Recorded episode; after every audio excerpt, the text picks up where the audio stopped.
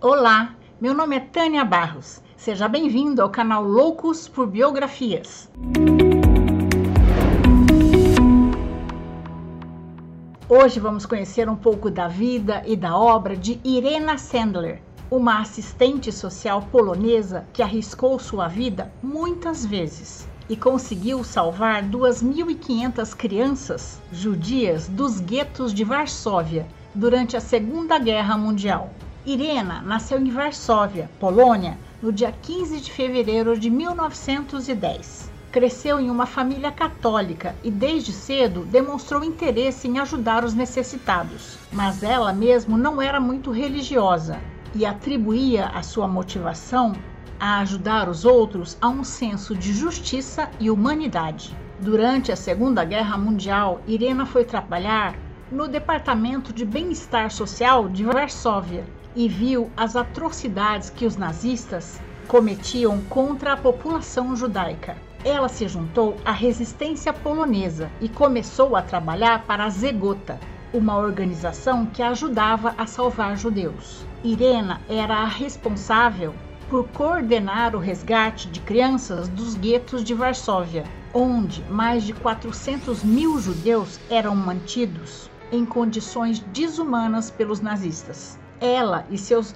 colegas do Zegota criaram uma assistência social clandestina para levar as crianças para fora do gueto e dar-lhes uma nova identidade, entregando-as para famílias adotivas ou para conventos. Além de coordenar o resgate das crianças dos guetos de Varsóvia, Irena também ajudava a levar roupas, alimentos e remédios para os judeus nos guetos. Sandler arriscou inúmeras vezes sua vida para resgatar as crianças. Muitas vezes ela as escondia em sacos de batata ou em caixas de ferramentas para conseguir levá-las para fora do gueto e transportá-las para locais seguros. Para evitar que a identidade dessas crianças fossem descobertas pelos nazistas, Irene escondia seus nomes e informações pessoais em frascos de vidro e as enterrava em locais secretos para que as crianças pudessem ser entregues às suas famílias depois da guerra.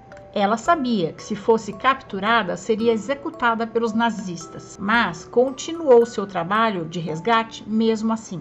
Infelizmente, em 1943, Irena foi capturada pela Gestapo e torturada para que desse informações sobre a zegota e a localização das crianças mas mesmo muito machucada e ameaçada de morte, Irena não falou. Felizmente, ela conseguiu ser resgatada pelos seus colegas da resistência polonesa, que a esconderam até o final da guerra.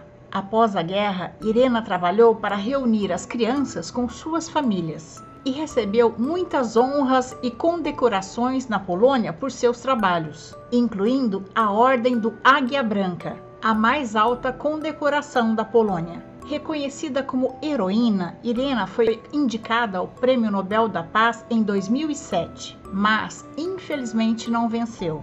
Ela continuou trabalhando como assistente social e lutando pelos direitos humanos até sua morte. Irena Sandler faleceu em Varsóvia, Polônia, no dia 12 de maio de 2008, aos 98 anos. Irena teve uma filha, Janka, que também trabalhou como assistente social e faleceu em 2013. Um fato curioso é que a história de Irena Sandler só se tornou conhecida no resto do mundo na década de 90, quando um grupo de estudantes do ensino médio em Kansas, nos Estados Unidos, pesquisando sobre o Holocausto, descobriu sua história. Eles se comunicaram com ela e a convidaram para visitar os Estados Unidos. Irena aceitou e viajou para Kansas, onde foi homenageada em uma cerimônia pública. Desde então, sua história continua a ser lembrada como um exemplo de heroísmo e coragem em tempos de extrema